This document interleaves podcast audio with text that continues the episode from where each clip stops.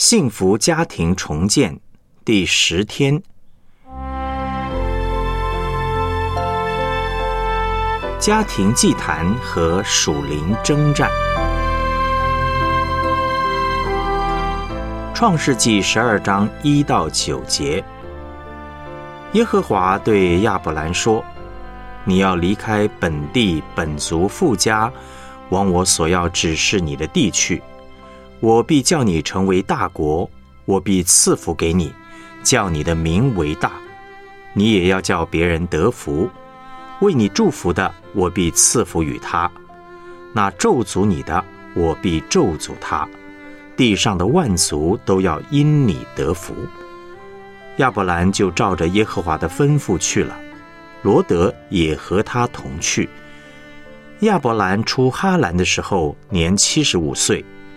亚伯兰将他妻子撒来和侄儿罗德，连他们在哈兰所积蓄的财物、所得的人口，都带往迦南地去。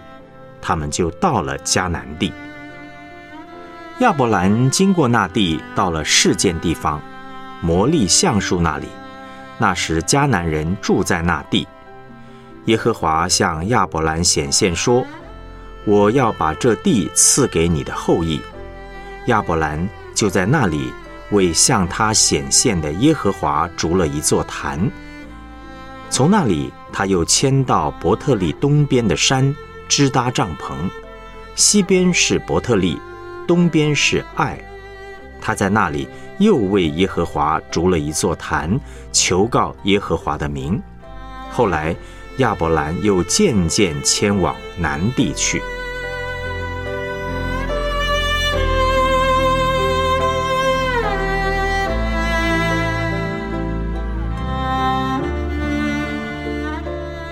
我们来思想主题信息。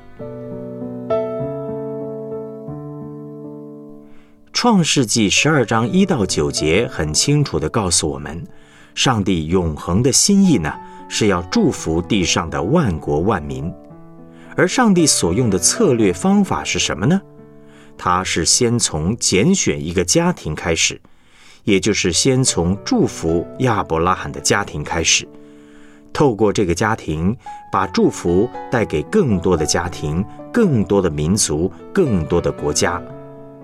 反过来思想，假如你是撒旦，你要破坏上帝的计划、上帝的工作，你会怎么做呢？一定会从破坏家庭开始。事实上，从旧恩历史来看，撒旦对上帝的儿女、对教会主要的攻击，真的常常都是从家庭开始。耶稣降生的时候，希律王。下令把伯利恒四境两岁以下的男孩都杀光。表面上这是希律的工作，其实背后是撒旦的工作，是撒旦在导演。因为只要家庭被破坏了，就可以拦阻上帝的计划。家庭是末世属灵征战中的主要战场。现今这个幕后的时代。撒旦更是想尽一切办法要破坏家庭、攻击家庭。曾经有一位神学院毕业生告诉我，美国加州有撒旦教，撒旦教的会友在聚会的时候呢，经常公开的咒诅基督徒的婚姻和家庭，特别是传道人的婚姻和家庭。有一次，一个外国童工坐飞机时，发现邻座有一个男士正在出声祷告。他很高兴，以为是基督徒，就问他说：“请问你是基督徒吗？在哪里聚会啊？你在祷告些什么呢？”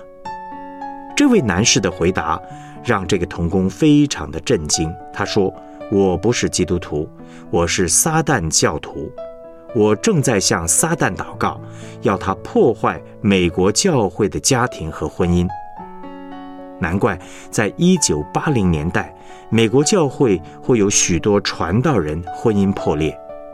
今天我们的婚姻和家庭侍奉为什么那么困难？这背后根本就是一场很大的属灵征战。上帝的旨意是要透过家庭祝福万国万民，撒旦的诡计和工作呢，则是要破坏家庭，拦阻上帝的祝福。祝福是从家庭的祷告祭坛开始。上帝如何透过亚伯拉罕的家庭完成他祝福万国万民的计划呢？创世纪十二章七到八节的经文说：“耶和华向亚伯兰显现说，我要把这地赐给你的后裔。”亚伯兰就在那里为向他显现的耶和华筑了一座坛。从那里，他又迁到伯特利东边的山支搭帐篷。西边是伯特利，东边是爱。他在那里又为耶和华筑了一座坛，求告耶和华的名。我们可以看见，亚伯拉罕每次搬家一定都会有一个动作，就是筑一座祷告的祭坛，求告耶和华的名。这是他的习惯。我们由此可知啊，上帝的旨意要实现，家庭要蒙福。必须从建立祷告祭坛开始。家庭祭坛包括了亚伯拉罕个人的祷告，包括了亚伯拉罕和太太撒拉在一起的祷告，也包括了亚伯拉罕带领全家大小一起到上帝面前的祷告。建立家庭祭坛呢，要先从个人祷告生活开始。家庭祭坛就是基督化家庭。全家的祷告侍奉，包括父亲、母亲、孩子自己的祷告生活，也包括了夫妻两个人在一起的祷告生活，当然更包括了全家大小在一起的祷告生活。然而，能够做到的家庭非常少，包括传道人在内。为什么呢？原来，上帝祝福一个家庭，既是先从家庭的祷告祭坛开始。那么，撒旦破坏一个基督徒的家庭，也是会从拦阻家庭的祷告祭坛开始。撒旦透过世界勾引我们的肉体，千方百计的拦阻我们，不让我们有家庭祭坛。他想尽办法破坏家庭的祷告会，拦阻家庭崇拜的建立。当他发现破坏拦阻不了的时候，就会用第二种的方法。让家庭的祷告会、家庭崇拜变得非常的无聊、非常的无趣，让大家不喜欢，甚至呢，这样的聚会就自动解散了。在末世，家庭是教会属灵征战的主要战场，家庭的祷告祭坛更是战场中的战场。事实上，这场征战会一直的进行，一直到见耶稣的面为止。我们的家庭祭坛会不断的有拦阻，但主耶稣会赐给我们征战的能力。我们要用一辈子的时间来打这个仗，同样，我们也要用一辈子的时间来预备自己，为自己的祷告生活来祷告，并且为我们的家的家庭祭坛做保护祷告。上帝会帮助我们在这场属灵征战中得胜的。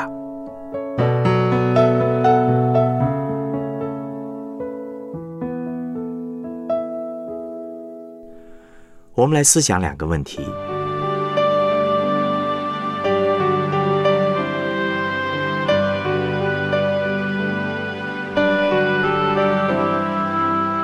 你们家设立家庭祭坛的情况如何呢？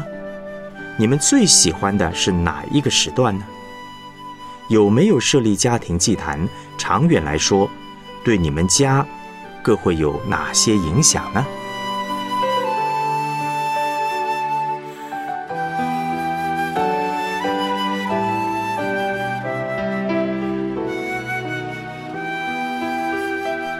我们一起献上祷告。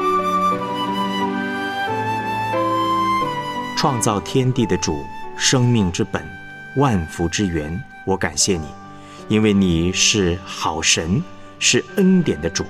你的心意是赏赐祝福，不是刑罚降灾。我要求告你的名，奉你的名祷告，保守我个人的祷告生活，帮助我们家庭祷告祭坛的建立。让我和我的家庭成为你祝福的器皿，奉耶稣基督的名祷告，阿门。